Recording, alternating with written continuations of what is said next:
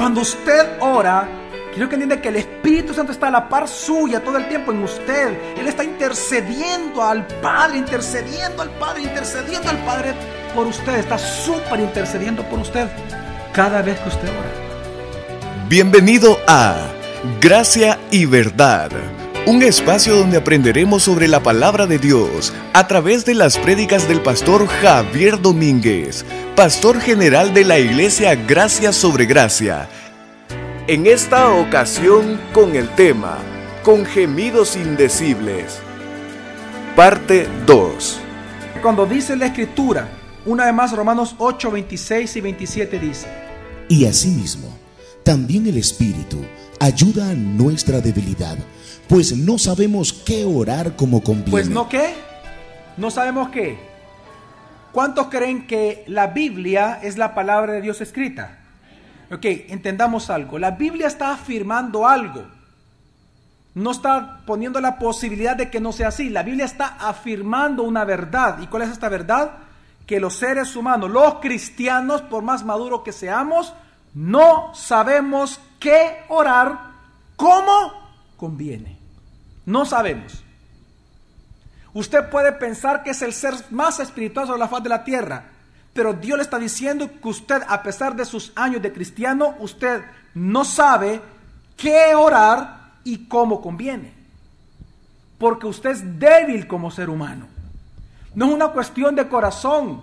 No es que usted no ame a Dios. No es que no tenga el Espíritu. Es que usted y yo somos débiles humanamente.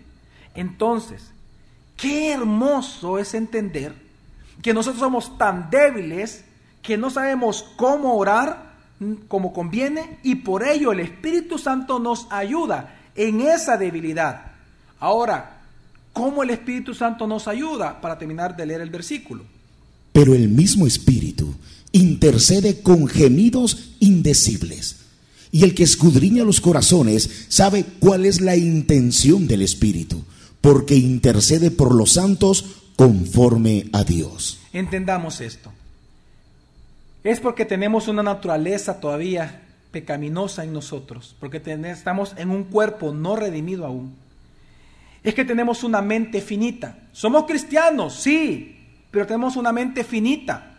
Nuestra comprensión de la realidad es limitado. Nosotros tenemos una limitación acerca de las cosas.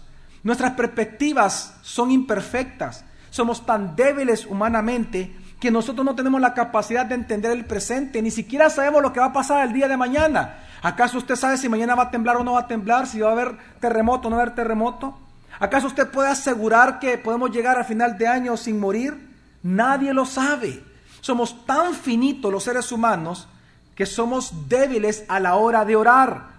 No podemos orar conforme a Dios porque no tenemos la capacidad de ver el futuro como Dios, porque para Dios ni siquiera existe el futuro.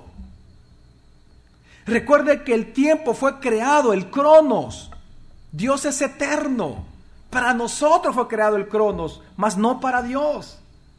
Entonces, nosotros como no somos dioses, somos tan débiles en eso que precisamente no sabemos orar. Primero, qué orar ni cómo conviene.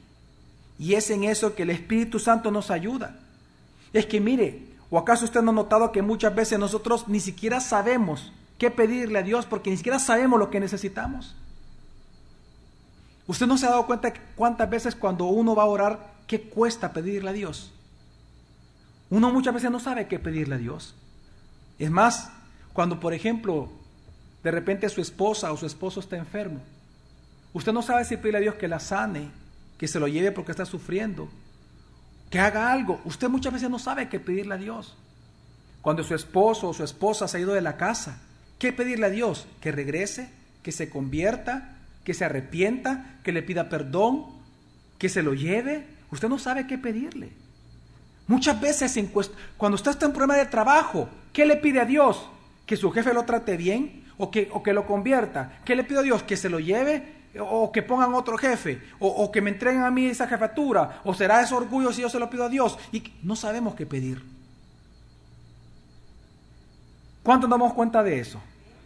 Es decir, somos tan limitados, somos tan débiles, que miren, seamos francos, aquí no nos engañemos. nosotros somos cristianos y muchos tenemos años en el cristianismo, pero aún nosotros no sabemos qué orar como conviene. Es impresionante. O por ejemplo, como casi siempre no sabemos lo que va a ocurrir el día de mañana, por tanto no sabemos qué orar para el día de mañana. No, usted lo que va a hacer es uso de su mente lo que ya sabe. Eh, eh, eh, bueno, Señor, dame el pan de cada día, mañana te pido que me des, que, que, que, no sabemos, es difícil. Entonces, por eso es que en momentos difíciles también ni siquiera estamos seguros de qué hacer, ni siquiera estamos seguros de cómo hacerlo y por lo tanto no sabemos ni qué orar, ni cómo pedirle, ni para cuándo. Y es ahí, precisamente, en donde se hace necesaria la intercesión del Espíritu Santo.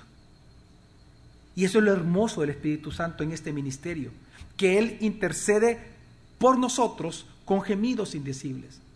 Somos, somos tan débiles que necesitamos de que Dios ore a Dios para nosotros recibir lo que Dios quiere para nosotros. Qué impresionante entender eso. Es que mire, a unos discípulos de Jesús, estando con Jesús todos los días, le tuvieron que preguntar a él y pedirle que les enseñara qué? A orar. Y eso que estaban con él todos los días. Pedro, incluso el líder de los doce, estando con Jesús todos los días, él no sabía que Satanás lo había pedido para ser zarandeado. ¿Quién le avisó a Pedro de eso? Jesús.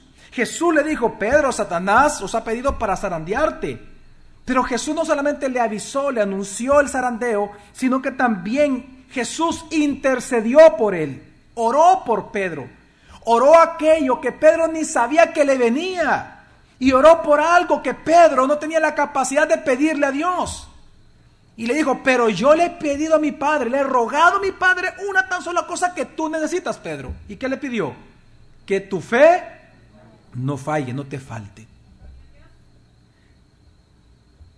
¿Usted qué le pediría a Dios si de repente viene y le dice, mira, fulanito, Dios te ha dicho, Dios te, te, dice de que el día de mañana se va a morir toda tu familia.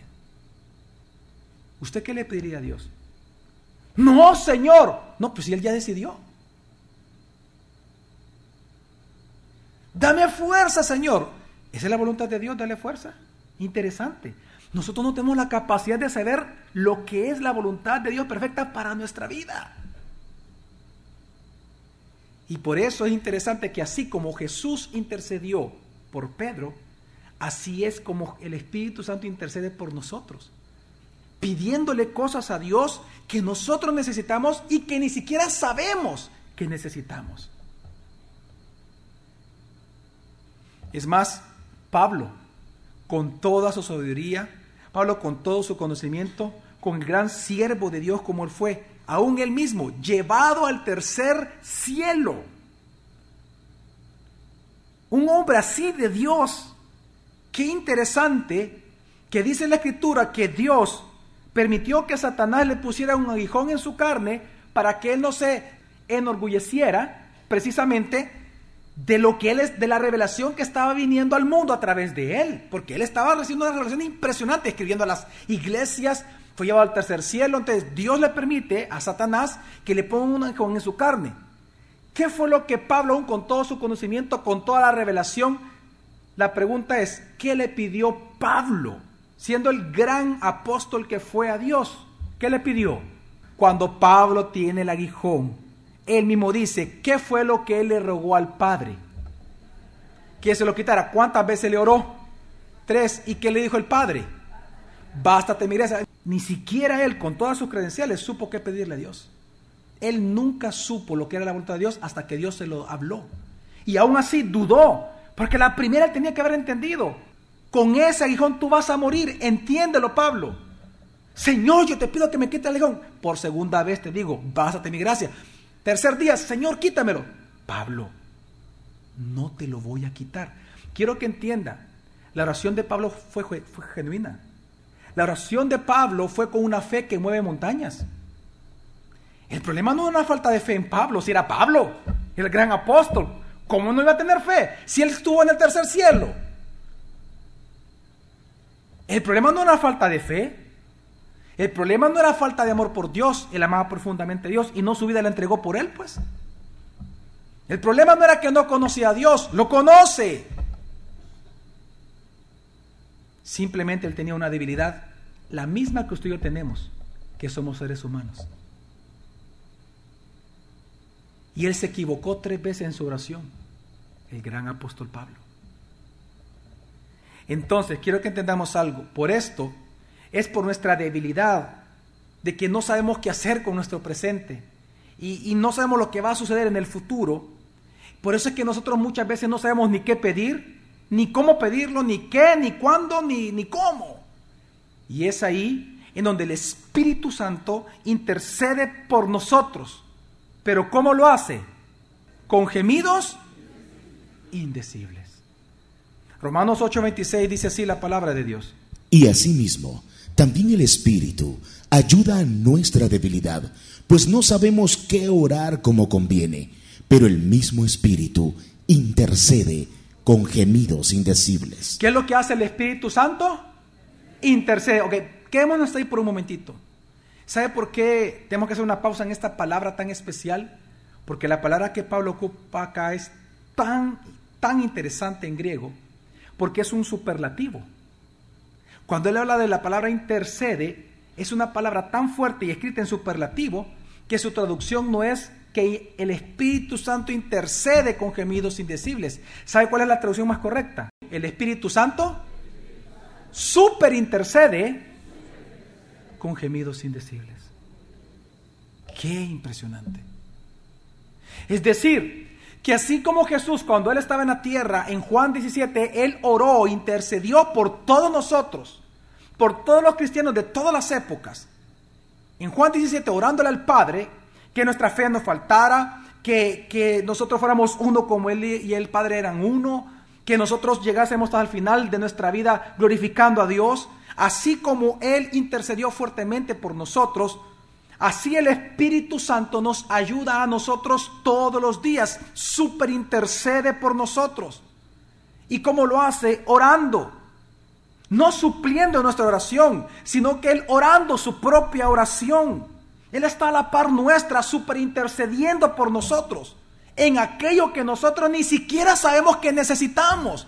Usted está pidiendo por un carro y el Espíritu entonces está intercediendo por sabiduría. Usted está pidiendo para que su esposa o su esposo regrese a casa y el Espíritu Santo posiblemente le está pidiendo a Dios por fortaleza.